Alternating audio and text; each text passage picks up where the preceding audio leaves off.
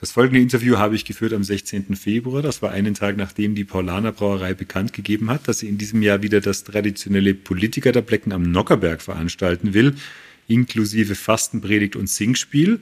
Gesprochen habe ich damals mit Richard Oehmann. Er ist einer der beiden Autoren und Regisseure dieses Singspiels. Richard hat mit Unternehmenskommunikation gar nichts am Hut, mit Storytelling natürlich sehr viel und wir wollten gucken, was wir uns abschauen können für die Kommunikation in und von Organisationen und Unternehmen. Richard hat damals auch erzählt, dass man sich für dieses Singspiel schon im Dezember, wenn man an der ersten Konzeption dieser Geschichte sitzt, äh, sich eine Geschichte am besten überlegen muss, die ein paar Monate später dann immer noch aktuell ist. Wir haben allerdings, er das kurz sogar angesprochen hat, nicht damit gerechnet, dass Wladimir Putin in der Zwischenzeit total den Verstand verliert und die Ukraine überfällt und sich die Paulaner Brauerei deswegen entscheidet, das Singspiel und die gesamte Veranstaltung am Noggerberg doch erneut abzusagen. Für die Frage, was wir für das Storytelling von ihm und seiner Arbeit lernen können, ist diese Absage erstmal gar nicht relevant. Insofern habe ich mich entschieden, diesen Podcast ganz normal heute zu veröffentlichen wollte aber natürlich kurz das Ganze vorher einordnen und wünsche jetzt viel Spaß beim Zuhören. Better Stories, der Podcast für Storytelling und Unternehmenskommunikation. Richard, herzlich willkommen. Hallo. Schön, dass du Zeit hast und auch ein wenig erstaunlich, dass du Zeit hast, ähm, denn du bist mit deinem Co-Autor und Co-Regisseur Stefan Betz gerade beim Schreiben des Programms für das diesjährige Singspiel. Das sind noch etwa zehn Wochen vermutlich darfst du noch nichts verraten, aber was könntest du denn schon verraten?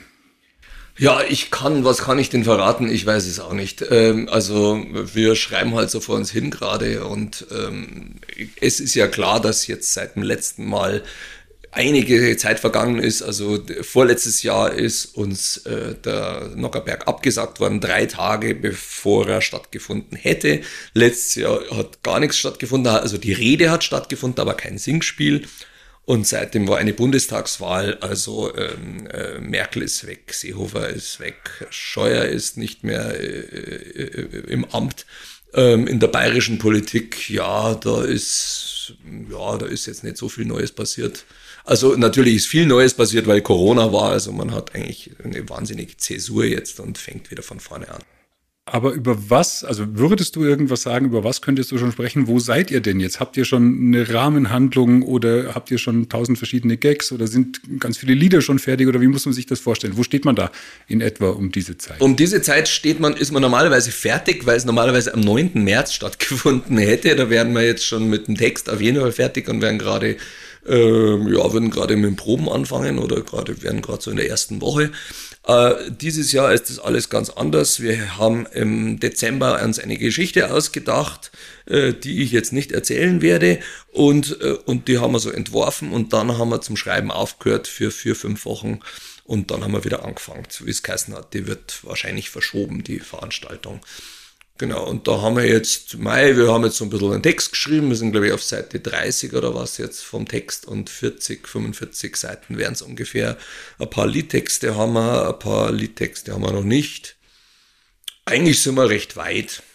Also, aber ich habe jetzt auch nichts dagegen, wenn wir jetzt recht früh mit allem Möglichen fertig sind. Je mehr wir sicher wissen, desto mehr kann dann, können dann die anderen arbeiten, also das Bühnenbild weiß, was, wie es ausschauen soll. Die müssen ja auch schon loslegen. Die müssen eigentlich jetzt das Holz bestellen, zum Beispiel für den Bühnenaufbau. Und die Requisite kann schon mal Sachen sammeln. Der Komponist, der Tobi Weber, kann sich schon mal mit irgendwelchen Texten herumschlagen.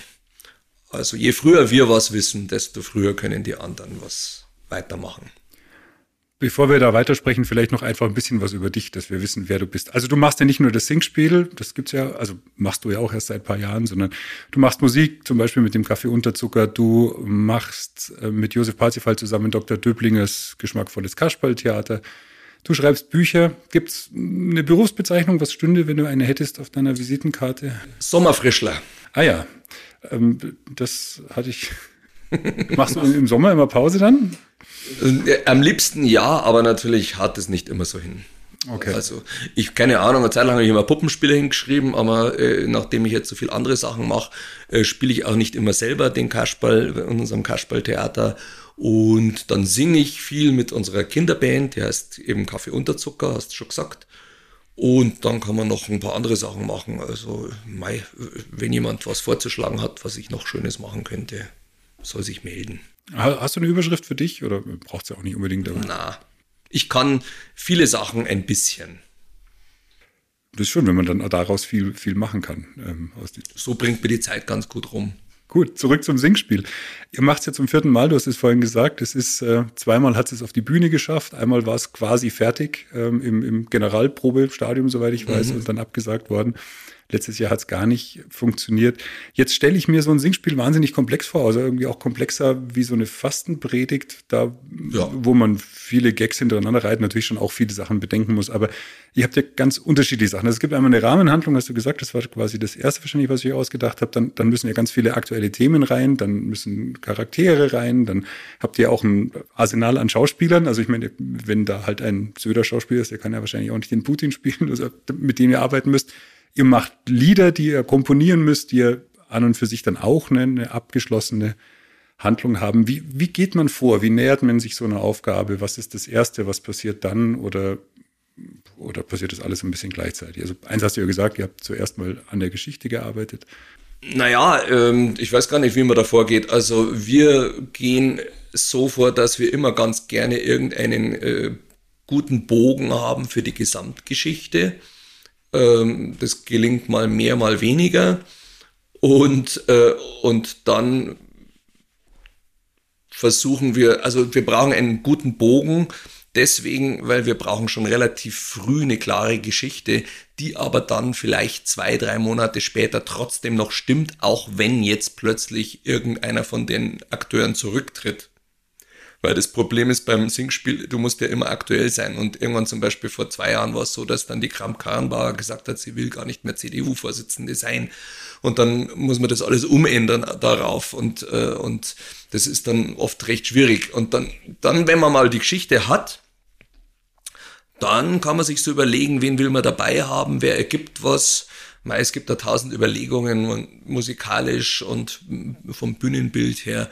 Man hat ähm, manche Darsteller, die plötzlich keine Rolle mehr haben, weil ähm, die Angela Merkel zum Beispiel jetzt nicht mehr Kanzlerin ist und dann überlegt man sich, ja, was könnte jetzt die Antonia, Antonia Romatowski noch machen, weil die singt gut und die tanzt gut und die ist unheimlich komisch.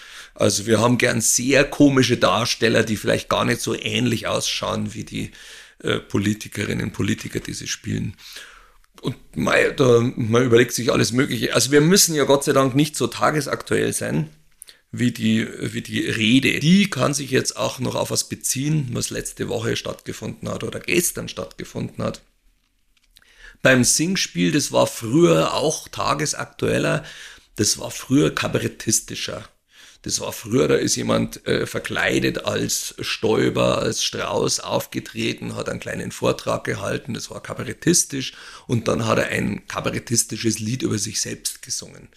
Und das haben wir nicht mehr so, also vor allem seit der Markus Rosenmüller und der Gerd Baumann dieses Singspiel gemacht haben, da war das dann plötzlich mehr so eine Geschichte, mehr Theaterstück und keine Revue mehr. Und man hat dann irgendwie insgesamt noch was erzählen können. Und ja, und dem, das, dem gehen wir jetzt auch so nach. Mai gelingt mehr oder weniger gut, das sollen andere beurteilen. Wie zufrieden bist du denn mit dem aktuellen ähm, Angebot an Themen und handelnden Akteuren? Ich meine, du hast ja vorhin gesagt, die Bundestagswahl hat es natürlich drastisch geändert. Also die ganzen CSU-Charaktere ähm, sind nicht mehr in der Bundesregierung. Das kann man ja einerseits bedauern, weil das natürlich dankbare Leute sind, der, der Scheuer und äh, der Seehofer. Auf der anderen Seite können wir vorstellen, es ist vielleicht auch ganz schön, wenn man ähm, da mal wieder was Neues machen kann. Also Themen gibt's immer. Das ist auch immer so, dass die Leute im November schon zu einem sagen, oh, da habt ihr ja viele Themen und dann ist es aber oft so, dass die Themen vom November halt im Februar, März vollständig uninteressant sind. Es ist auch so, eben gerade mit dem Kabarettistischen ist immer so schwierig, weil es gibt mittlerweile so viele Kabarett- und Comedy-Sendungen, die sich über irgendwas lustig machen und jede Strickzeitung hat schon irgendeine Glosse. Da ist, sind die Witze alle schon hundertmal gemacht worden. Das braucht man dann nicht nochmal machen oft. Manchmal, manche Leute brauchen es, damit sie diesen Witz oder diesen, diesen Politiker so wiedererkennen.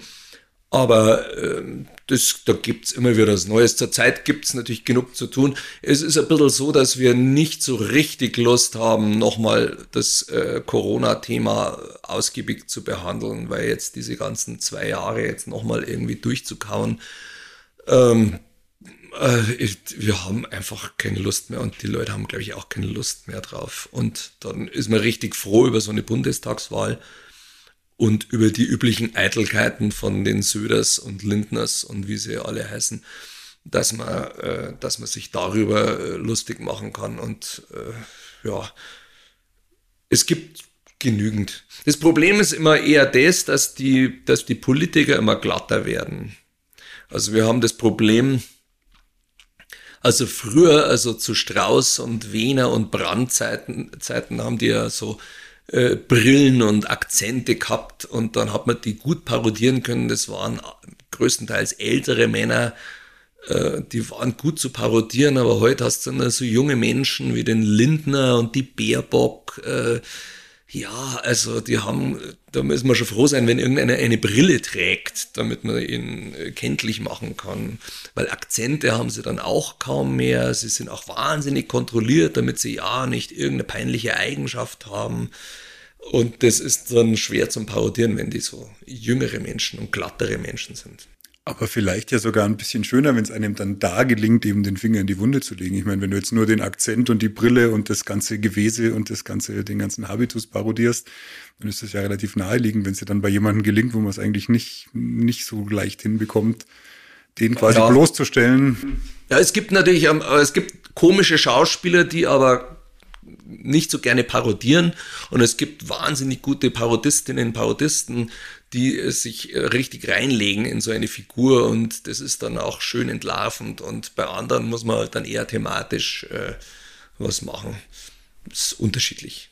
Ich hatte dich gefragt nach diesem, wie geht man vor, was hat man zuerst, was passiert dann, wenn man sowas Komplexes aufbaut, weil für mich natürlich auch ein bisschen interessant ist jetzt die Parallele zu zu, zu meinen Kunden im Unternehmensumfeld, da erlebe ich halt natürlich relativ oft, erlaube mir diesen Exkurs, dass ähm, viele vor allem Inhalte sammeln, wenn sie irgendwas präsentieren wollen. Also auf, auf, der, auf der Jahreshauptversammlung oder gegenüber Mitarbeiterinnen und Mitarbeitern, wie auch immer ähm, große Veränderungsprojekte vorstellen, dass dann zwar Inhalte gesammelt werden und dass auch wahnsinnig viel Energie darauf ähm, verwendet wird, diese Inhalte zu klären. Also das wäre so ein bisschen, wie wenn ihr euch überlegt, soll jetzt dieser Politiker da rein oder nicht? Reden wir über Corona mhm. oder reden wir da nicht ja. drüber? Also über sowas ja.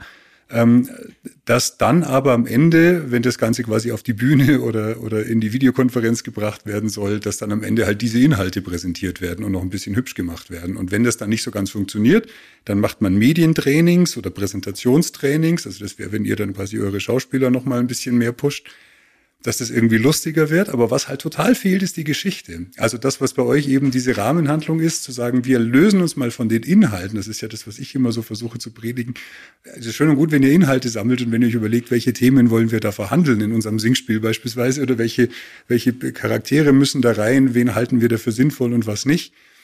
Ähm, aber ganz oft geht da eben die Geschichte ab und deswegen finde ich es spannend und natürlich irgendwie auch schlüssig und für mich jetzt erwartbar, dass du sagst, wir fangen mal an, uns zu überlegen, was ist denn so die Rahmenhandlung und schauen dann vielleicht natürlich auch ein bisschen, wer passt denn da dazu? Ja, man kann halt immer so Themen suchen. Also ich meine, wir machen zum Beispiel schon was über Corona, aber wir wollen halt dann nicht so als Hauptthema haben in dem Fall.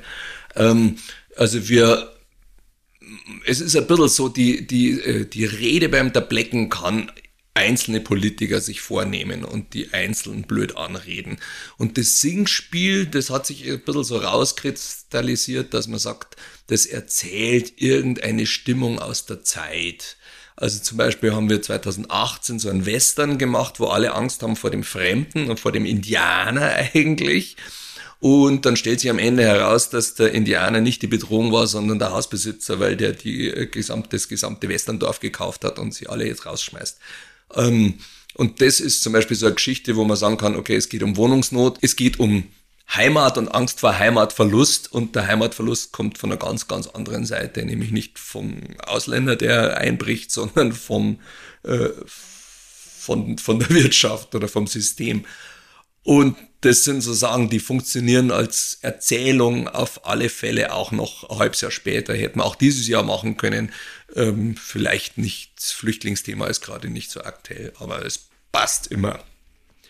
Und, und jetzt zur Zeit zum Beispiel, mein Gott, da hast du jetzt zum Beispiel diese Ampelregierung und naja, die sind ja jetzt auch eher zufällig zusammengeschustert worden. Also ich meine, ein paar Prozentpunkte für die FDP weniger und ein paar Prozentpunkte für die Linken mehr, dann hätte es schon eine andere Koalition gehabt und dann wäre jetzt nicht die große Freundschaft entstanden zwischen diesen drei Parteien, die jetzt, die jetzt angeblich herrscht. Und das ist so ein bisschen beliebig alles. Aber es ist natürlich auch wahnsinnig schwierig zurzeit. Also man muss dazu sagen, ich also jetzt mal abgesehen davon, dass ich manche Pläne vielleicht nicht so schlecht fände, die sie jetzt da haben, aber sie haben es auch echt schwer, schwer gerade. Und wie soll da was gehen? Also mir geht es jetzt zum Beispiel so, dass ich jetzt denke, ich erwarte mir jetzt von denen nichts. Und äh, weil sie haben jetzt äh, eine Seuche, sie haben eine Inflation, äh, sie haben jetzt auch neue Kriegsgefahr und dann haben sie noch die FDP dabei. Wie sollen da irgendwas Vernünftiges rauskommen. Also ähm, genau, und sowas kann man zum Beispiel erzählen. Und gleichzeitig hat man einen Söder, wir müssen natürlich sehr viel über bayerische Politik machen und also natürlich der Söder ist natürlich jetzt arschbeleidigt, weil er halt jetzt nicht Bundeskanzler geworden ist. Aber um auf die Frage zurückzukommen, man hat wahnsinnig viele Themen und man holzt dann aber auch wieder aus. Also man muss sich dann irgendwann äh, entschließen, welches ist denn eigentlich das Hauptthema und dann hat man vielleicht noch tausend Ideen dazu, aber dann muss man im Zuge von dem Rhythmus von dem Stück wahnsinnig ausholzen, auch im Dialog ausholzen. Das ist zu umständlich, das ist zu theoretisch. Manchmal ist es uns einfach auch zu kabarettistisch, da noch irgendwie so paar so äh, aktuelle Sachen reinzuhauen. Das ist dann tun wir es wieder raus, einfach weil die Komödie fließen muss. Ich weiß nicht, ob man es mit äh, dem vergleichen kann, was, äh, was da, da in einem Vortrag äh, oder in einem Workshop gemacht wird. Ja, das ist wahrscheinlich so ein Satz, den schneide ich mir jetzt raus und spiele den dann an gegebenen Stellen mal vor, weil das ist genau das, was wahnsinnig vielen Kunden schwerfällt. Also einmal oder einfach Leuten, die in Unternehmen, Organisationen kommunizieren müssen oder wollen, ähm, einmal tatsächlich zu sagen, okay, wo ist denn aus all diesen Inhalten, die ich jetzt da mal gesammelt habe, ne, also kriegst du den klassischen Auftrag, stell mal dein Projekt vor im nächsten Team-Meeting so. Und dann schreiben die halt am besten gleich in PowerPoint natürlich und nicht in, auf irgendeinen Zettel, gleich in PowerPoint einfach mal alles auf, was sie über ihr Projekt wissen. So, also das ist halt die Stoffsammlung so. Und dann fehlt schon die Story dazu. Also und die Story, die halt vielleicht auch eben die nächsten 30 Meetings überdauern sollte, so wie du sagst, die, die halt vielleicht, wenn wir sie uns im November ausdenken, auf jeden Fall noch gültig ist, auch wenn der ein oder andere kleine Fakt dann nicht mehr zählt. Ja, und ganz falsch ist, wenn man sagt, wir haben das alles schon so schön aufgeschrieben, jetzt nehmen wir es auch her. Ja, ja, genau. Das, äh, das passiert aber natürlich ständig. Also das eine ist, dass ich äh, zum einen eben diese Story gar nicht habe, sondern im Prinzip eine ausformulierte Stoffsammlung präsentiere, also oder beziehungsweise Stoffsammlung auspräsentiere oder beziehungsweise mir eine PowerPoint an die Wand schmeiße, wo ganz viele Stichpunkte drinstehen und dann erzähle ich noch irgendwas dazu. Ähm, und gerade in, weiß ich nicht, Veränderungsprozessen oder sowas in Unternehmen, das geht ja über mehrere Jahre, da bräuchte ich halt eine konsistente Story, die ich eigentlich immer erzähle und dann halt mit den aktuellen Beispielen belege, sag, wo sind wir denn da jetzt beispielsweise, was kann ich denn jetzt Neues erzählen? So, also das passiert schon nicht, aber dann, wenn es natürlich passiert, dann ist es ganz oft so, dann heißt es, okay, wir müssen alles, was wir was wir dazu wissen, also alles, was wir, was uns dazu eingefallen ist und jeder gute Witz und jeder gutes Beispiel, das muss dann aber auch rein, weil wir haben es ja. Und deswegen bin ich so dankbar, dass du sagst mir, okay, wir haben dann halt auch vielleicht einen Megawitz, der aber halt da einfach nicht passt, der den Flow von dieser Geschichte stört, der, der die Story eigentlich gar nicht unterstützt, der halt am Ende doch, doch nicht passt und dann schmeißen wir das halt dann am Ende auch wieder raus, damit das Gesamte funktioniert. Ja, das passiert sehr häufig. Also ich bin ein schlechter Wegschmeißer auch, aber ähm, es ist halt dann einfach so, wenn man merkt, das ist unwuchtig, die ganze Geschichte. Gut, eine Komödie ist was anderes als ein, als ein Workshop oder ein Vortrag, aber ähm, da hast du auch eine ganz klare Vorgabe, es muss gelacht werden oder es muss auch das Publikum mit einberechnet werden. Kapieren die das jetzt, was du da noch redest? Sind die in der Szene noch auf? Wir haben jetzt schon eine Szene, wo die jetzt schon zwei Minuten labern und jetzt müsste sich mal wieder was tun. Man muss ein bisschen einen Zug reinbringen in die Geschichte. Was wollen die jetzt? Wo wollen die hin? Was wollen die nach der Szene haben? Also du hast da schon klar solche Vorgaben. Und dann hast du natürlich immer den Gedanken, also gerade beim der Blecken äh, Singspiel, naja, das ist halt so, wenn du gefragt wirst, ob du jetzt das der Blecken machen möchtest, dann, äh, dann musst du einfach wissen, du machst jetzt nicht das härteste politische Kabarett der Welt, sondern du musst was machen, wo die da sitzen. Also einerseits die Politiker da sitzen und die müssen noch wenigstens so tun können, als ob sie es lustig finden. Und andererseits hast du natürlich eigentlich auch ein sehr, äh, sehr breites Publikum und das sind auch sehr viel ältere Leute, die vielleicht gar nicht so viel Politik, äh, sich so viel für Politik interessieren und nicht so wahnsinnig informiert sind, sondern es sind natürlich drei Millionen Leute, die das anschauen. Und da muss man ihnen nicht die ganze Zeit noch, also man kann nicht wie in der Anstalt ihnen noch wahnsinnig viel Text dazu, Aufklärungstexte dazu bringen, sondern man kann vor allem, also man muss dann schauen, dass man die auch nicht überfordert. Also das ist das, das die, die Jobanfrage ist die der Blecken und nicht harte politische Aufklärung. Und das muss man annehmen und entweder macht man es oder man macht es nicht. Ich finde es schon reizvoll, aber ab und zu ist es natürlich schon so, dass einem in die Finger juckt, dann vielleicht dann doch nochmal ein paar Tatbestände unterzubringen, wo die Politiker äh, irgendwas versäumt haben, wo sie wirklich äh, Fehlverhalten äh, an den Tag gelegt haben. Aber es ist manchmal einfach zu kompliziert. Und dann lässt man es weg weil du gerade gesagt hast, mir fällt schon schwer, was zu streichen oder ich bin ein schlechter Rausstreicher. Also das, ich habe da auch alles Verständnis. Also das, das will ich auch dann auch immer, dass die Leute wissen. Ich, ich weiß schon, wie schwer das ist, wenn man mal eine geile Idee hatte. Es ist ja jetzt in so einem Unternehmensumfeld jetzt nicht, geht es ja nicht immer um Witze, aber es kann auch, aber es kann natürlich auch einfach mal ein super Vergleich sein oder ein super knackiges Beispiel und so weiter. Aber nichtsdestotrotz kann es halt in derjenigen Situation, wie du sagst, das ist jetzt mal die Zielgruppe, die halt eine andere Erwartungshaltung hat. Das ist eben jetzt nicht das knallharte politische Kabarett und in dem Fall ist es halt mal vielleicht die Zielgruppe meiner Präsentation. Da ist halt dieses eine Zitat mal nicht so passend, obwohl es immer so geil ist und obwohl mir das eigentlich so gut gefällt. Und ich weiß schon auch, wie schwer das ist. Mach selber ja so Dinge auch und erzähle auch mal auch Beispiele, wo ich mir gedacht habe, okay, das ist jetzt, die hat es jetzt gleich gar nicht erwischt und interessiert. Ja. Also ich weiß schon, wie schwer es ist, aber, aber nichtsdestotrotz sollte man natürlich grundsätzlich einfach gucken, dass, dass die Story an sich stimmt und ihre Wirkung entfalten es kann. Es trifft aber auch bei so vielen Sachen zu. Man kann es auf so viel übertragen. Also zum Beispiel äh, Dichterlesungen sind meistens zu lang also man sitzt eine Stunde da und irgendwann kann man nicht mehr zuhören. Also da muss jemand schon sehr charismatisch und sehr lustig oder sehr, sehr spannend lesen, äh, dass man das länger aushält. Ähm, ein Abend, wo Reden gehalten werden. werden. Also da, da gibt es bestimmt gescheite Leute, da gibt es noch einen, der was Gescheites sagen kann und der auch noch was sagen sollte. Aber es ist halt dann einfach vielleicht doch gescheiter, wenn man sagt, okay, jetzt haben wir eine Dreiviertelstunde Reden gehört, jetzt halte ich mal die Klappe, auch wenn ich gerade was vorbereitet habe. Und da gibt's so ganz Hochzeitsfeiern. Wie viel Feste, wie viel, nee, wie viele Partyspiele, wie viele Vorträge, wie viele Einlagen braucht's? Oder sagt man, ey, Entschuldigung, jetzt haben wir gerade zwei Stunden dumme Lieder, lustige Spiele, ihr wisst was, jetzt äh, lassen wir's bleiben, jetzt wird einfach getrunken. Also da gibt's so ganz viele Sachen, wo man einfach mal sagen muss, das lassen wir jetzt weg. Ja, und selbst wenn es die perfekten Partyspiele und die lustigsten Lieder waren und nicht nur die schlimmsten Modus. Aber wenn vorher schon eine Stunde war, dann reicht's auch. Ja, eine Frage noch, wie oft sitzt man denn da und denkt sich, findet es überhaupt irgendwer lustig, was wir da machen? Ähm, oder mag das überhaupt irgendwer hören? Naja, das, man muss es einfach selber lustig finden. Das ist das Wichtigste. Also, das ist vielleicht allgemein ganz angenehm, wenn man Sachen macht, die man selber gut findet. Also wenn man immer überlegt, wem könnte das gefallen, wie könnte es dem gefallen, wie könnte es dem gefallen. Also ähm, äh, wenn man beim Schreiben, und ich schreibe ja so äh, beim Nockerberg Singspiel mit dem Stefan Betz oder beim ähm, Kasperl-Hörspiel mit dem Josef Parzefall, und wenn man ab und zu lacht dabei und sich freut drüber, dann äh, ist das schon mal kein schlechter Ansatz das ist wahrscheinlich auch der Vorteil, wenn man es dann zu zweit macht, dass man nicht, ja. dass man zumindest sofort so ein bisschen Feedback bekommt. Aber man kann auch alleine lachen. Der James Joyce muss sehr viel gelacht haben, während er seinen Ulysses geschrieben hat.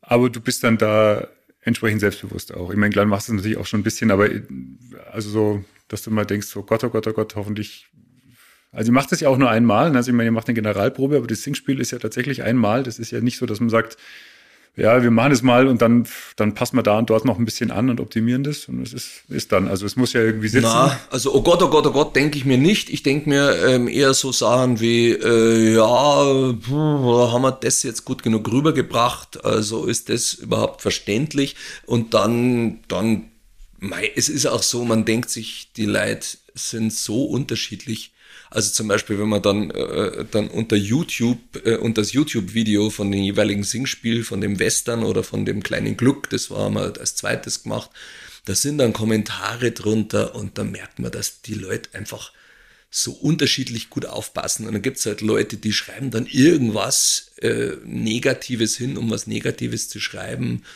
Oder der eine findet es prima, findet aber was äh, super, was ich jetzt denke, okay, so war es eigentlich nicht gemeint. Und, ähm, und, und dann wiederum dran trifft man einen Spätzl, der hat dann zum Beispiel gerade beim kleinen Glück, der hat das gesehen und hat gesagt, ja, er hat sich zweimal angeschaut und das ist ja alles so traurig. und das war eigentlich ganz schön, weil der hat dann eigentlich äh, der hat dann schon den, den, den Subtext sehr gut wahrgenommen und das ist ja eigentlich äh, ist es ganz schön bitter, es geht nichts vorwärts und äh, ja und äh, also eigentlich man, man, man alle haben das Gefühl, es geht demnächst bergab und äh, aber wir machen irgendwie so weiter. Das war eigentlich unser Subtext und das hat der komplett wahrgenommen mein ehemaliger äh, äh, Schultheaterlehrer, der hat gesagt, er hat äh, die Geschichte nicht gefunden. Ja, das, also jeder hat was anderes gesehen. Es ist, also jeder sagt was anderes und man möchte natürlich schon, dass irgendwas anderes außer den, den Pointen durchkommt. Manchmal gelingt es besser, manchmal schlechter. Ja, das ist, was ich ja auch manchmal sage. Also wenn diese Story ganz fehlt, ne? also wenn man tatsächlich nur sein, nur das präsentiert, was man so weiß, dann ist es für die Leute entweder nicht relevant oder die machen sich komplett ihre eigenen Geschichten. Und selbst wenn du eine Geschichte hast, ist es ja noch nicht gesagt, dass die Leute die so verstehen, wie du sie gemeint hast. Aber wenn du noch nicht mal eine Geschichte anbietest, dann wird es natürlich ganz schwierig. Also dann erzählst du Leuten irgendwas von deinem Unternehmen oder deinem Projekt und jeder kann, Gott weiß, was damit anfangen und man normalerweise will man ja schon irgendwas damit. Ich habe mir oft gedacht bei Kabarettabenden, dass ich nicht weiß, worum ist denn eigentlich gegangen. Also es war eineinhalb Stunden ganz unterhaltsam, ein guter Typ, irgendeine gute Frau erzählt irgendwas, lustig, gute viele Pointen, verschiedene Nummern und dann, worum ist denn eigentlich gegangen? Ich habe nichts mehr im Hirn, weil so viel passiert ist. Und äh, also das muss ja auch nicht sein. Dann ist halt ein unterhaltsamer Abend und man hat gelacht, das, das, das passt schon. Aber ähm, bei einem Sachbuch zum Beispiel wäre es dann irgendwie äh, eher hinderlich, wenn man hinterher nicht mehr weiß, was ist denn jetzt eigentlich die These.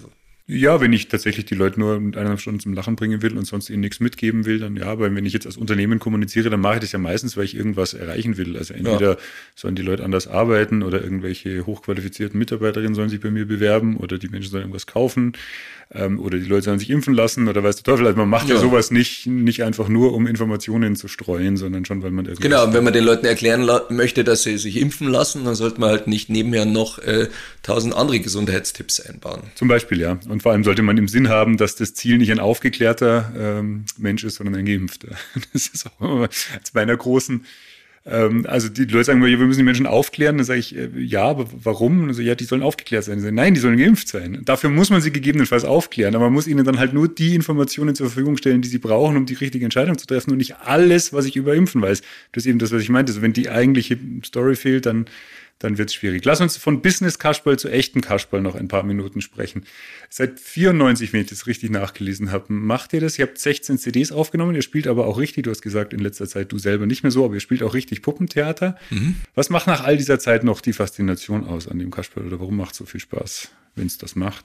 Also ähm, Kindertheater ist äh, einfach für mich wahnsinnig erfreulich. Also ich äh, habe als Jugendlicher schon in meinem Kinderzeltlager gearbeitet und da war eigentlich schon auch schon Kinderunterhaltung angesagt und äh, Lieder singen, Theater spielen, mit denen, mit denen einen schönen Abend bereiten oder einen schönen Tag bereiten. Und das ist beim Kasperltheater halt einfach so, du, man fährt in irgendeine Schule, baut das Theater auf, da sitzen dann 150 Kinder in der Vorstellung, vielleicht manchmal spielt man dreimal an einem Vormittag und die haben einen lustigen Vormittag und lachen, haben rote Backen und haben sich aufgeregt, weil es spannend war, gerade die kleineren und, und haben eine Gaudi gehabt. Mei, was gibt's Schöneres? Also da da weiß ich jetzt auch nicht. Da ist mir zum Beispiel relativ wurscht, was die Leute über Nockerberg sagen. Was ich ganz spannend finde oder was, was ich auch so großartig finde an, an den Hörspielen, die er macht, ist, dass das und, und auch sehr beeindruckend, wie er es macht, ist, dass es ähm, so funktioniert, wenn wir das im Auto hören, dann gibt es Stellen, an denen lachen meine Kinder, dann gibt es Stellen, da lachen wir alle, und dann gibt es Stellen, da lachen wir Erwachsenen. Und ja. ich die Zielgruppe sind wir. Das ist genau wieder, man muss es selber lustig finden. Und dann kann man ein bisschen überlegen, was hat man wie beim Nockerberg auch, ein bisschen was hat man da für Publikum. Also ähm, das sind jetzt halt einfach Kinder und die, die, die müssen vielleicht die Geschichte einfach verstehen. Und unsere Geschichten sind eh schon ein bisschen verstiegener als vielleicht bei manchen anderen Kindergeschichten. Und da muss man halt vielleicht nochmal ab und zu die Geschichte zusammenfassen. Also der Kasper und der Seppel sagen nochmal, ah, jetzt müssen wir nochmal sowas von da hingehen, damit wir das und das machen. Oder man macht solche Sachen wie zum Beispiel, dass man die Namen nochmal nennt, äh, wenn die Szene neu anfängt, damit man weiß, aha, da unterhält sich jetzt gerade der Bürgermeister mit der Hexe oder was weiß ich. Und das ist der Service für das Publikum und, und ansonsten muss man es selber lustig finden. Ich sage das deswegen, weil ich ja äh, ganz oft äh, meinen Kunden rate, sich tatsächlich auf eine Hauptzielgruppe zu beschränken. Also nicht, nicht irgendwelche Medien oder irgendwelche Sachen zu produzieren, die so für alle funktionieren müssen, weil ich davon überzeugt bin, es, ist, es kann schon für alle funktionieren. Also man kann schon, keine Ahnung, wenn ich jetzt ein Video für Patienten produziere als, als Pharmaunternehmen, dann kann das schon für Ärzte auch interessant sein. Einmal, weil sie es ihren eigenen Patienten weiterleiten können, aber zweitens, weil sie vielleicht auch selber sich dann noch was anschauen können. Oder wenn ich heute irgendwie hochexklusive Holzschreinermöbel verkaufe, dann habe ich vielleicht als Zielgruppe den Architekten, der mit mir da zusammenarbeiten soll, aber natürlich auch dessen Kunden, der das Zeug am Schluss bezahlen muss und in seiner Bude haben soll.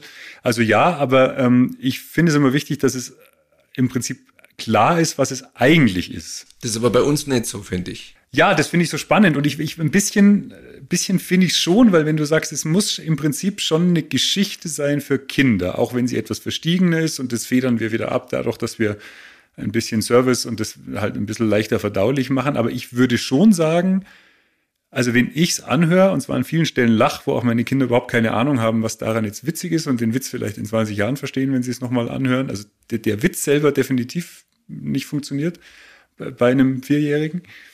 Ähm, aber dass die Story an sich, also ich meine, die Haltung, die dahinter ist, ne, also das, was ihr da vielleicht zum Nachdenken anregt oder das, was ihr anprangert, das mag für Kinder wie Erwachsene gleichermaßen funktionieren. Ähm, aber so wie ihr die Story aufbaut, ist es doch schon Kasperltheater für Kinder, oder nicht? Ja, aber es ist trotzdem so, also, also ich, ich kann nur sagen, die Zielgruppe ist an mir. Also, ähm, weil die, wenn die Zielgruppe jetzt Kinderpublikum ist, dann kann man ja natürlich anfangen, darum zu äh, murksen. Dann kann man sagen, okay, wir reden jetzt äh, aber lieber nur noch Hochdeutsch damit es möglichst viele Kinder hören. Oder wir machen es ein bisschen einfacher oder wir machen, lassen den etwas gareren äh, Erwachsenenscherz weg, äh, weil das die Kinder ja nicht verstehen. Und so kommt dann kein Kunstwerk raus, das uns gefällt, sondern dann kommt ein Produkt raus. Dann sagt man halt dann irgendwie, wir brauchen noch ein eine Kindergeschichte für die fünf- bis achtjährigen Mädchen und macht das Ganze rosa und passt es darauf an, dass man das gut verkaufen kann. Und das finde ich beim Kultur einfach, das, äh, da kommt nichts Gescheites raus, wenn man wenn man es zu sehr für äh, alle haben möchte oder auch seien es auch nur alle in einer bestimmten Altersgruppe. Es gibt einfach Familien, bei denen die, die hören schon mal keine Hörspiele an. Und es gibt schon mal Familien, die haben halt einfach zu Hause, keine Ahnung, hören die Schlumpftechno oder was weiß ich. Und die Eltern haben schon überhaupt keinen Sinn dafür. Oder es gibt Familien, die halt einfach schlecht bayerisch verstehen. Also wenn ich, äh, ich kann, ich kann die nicht alle bedienen, so ich möchte das machen, was ich lustig finde. Also in dem Fall würde ich sagen, die Zielgruppe, ja, Kinder. Und gern auch Erwachsene, die, die, äh, die sich darauf einlassen oder die das, die das, denen das gefällt, aber lieber gefällt es weniger Leuten richtig, richtig gut und sie merken sich's und hören es immer wieder und gerne an, als dass ich halt äh, meine Lieblingswitze rauslasse, damit es mehr checken. Ja, das ist natürlich dann irgendwo auch der Unterschied zwischen dem, was du machst, nämlich Kultur und, äh, Genau. und Unterhaltung und, Ja. und dem, was, was ich beziehungsweise dann meine Kunden mache. Also da kann man natürlich sicher nicht alles eins zu eins übertragen. Ich hatte das Gefühl, wie gesagt, die, die, die Story ist, ist im Prinzip ein Kasperltheater, das ist schon allen klar. Also deswegen äh, nehme ich auch ich als Erwachsener natürlich äh, auch den einen oder anderen Slapstick in Kauf und denke mir, okay, das ist jetzt auch für die Kinder.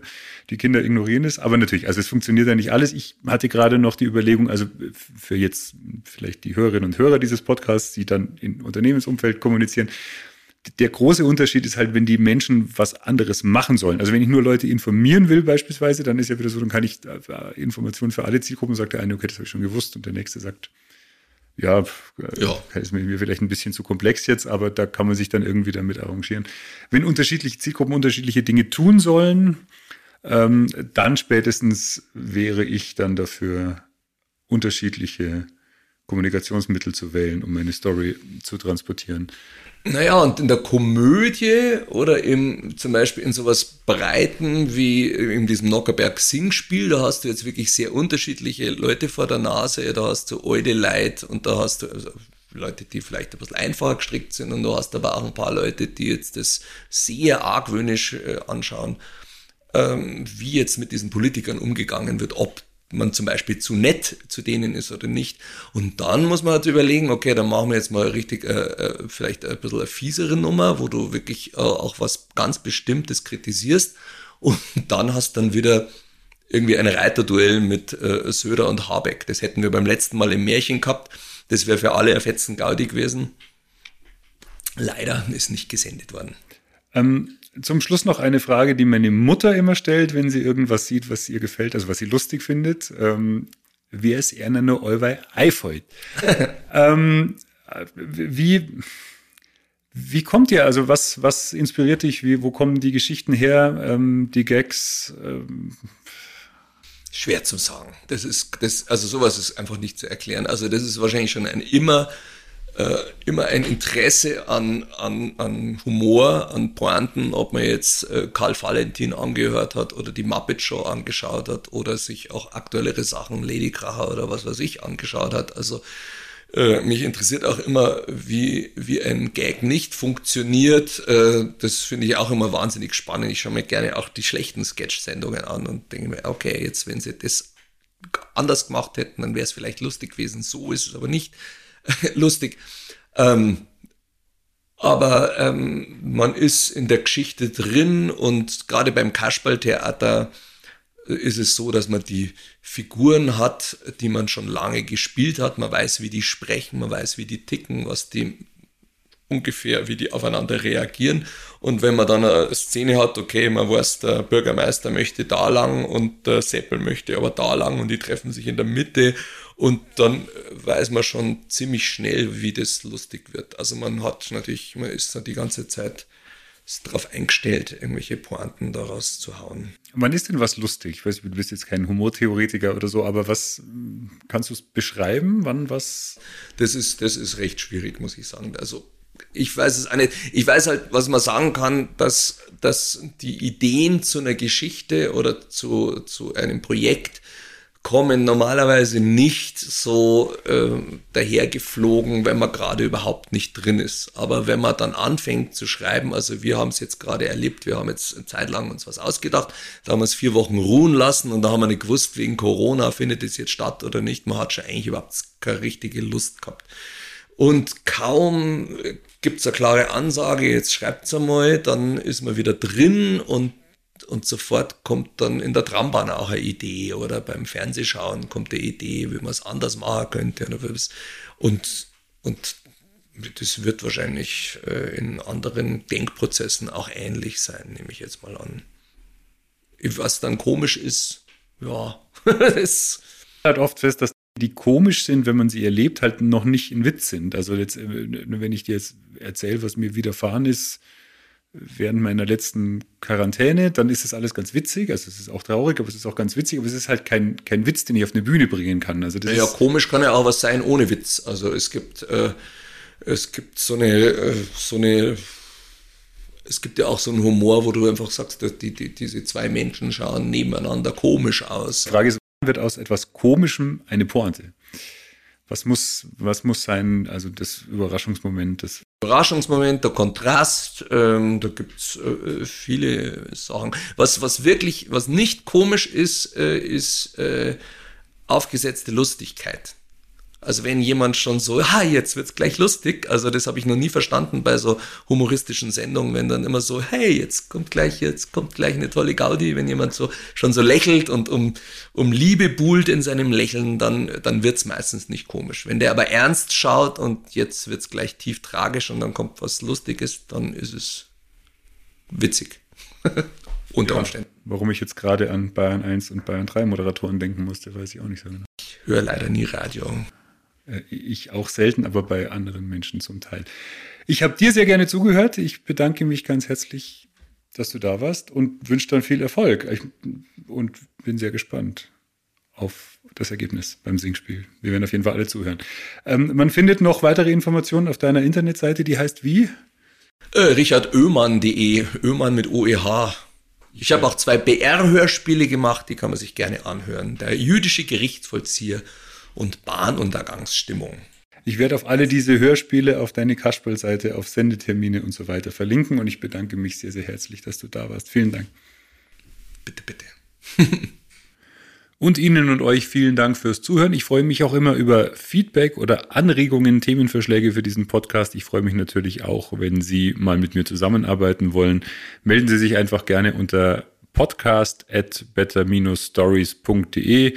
Oder gucken Sie mal auf meiner Webseite vorbei www.philipp-goller.de. Bis zum nächsten Mal, machen Sie es gut. Better Stories, der Podcast für Storytelling und Unternehmenskommunikation. Von und mit Philipp Goller.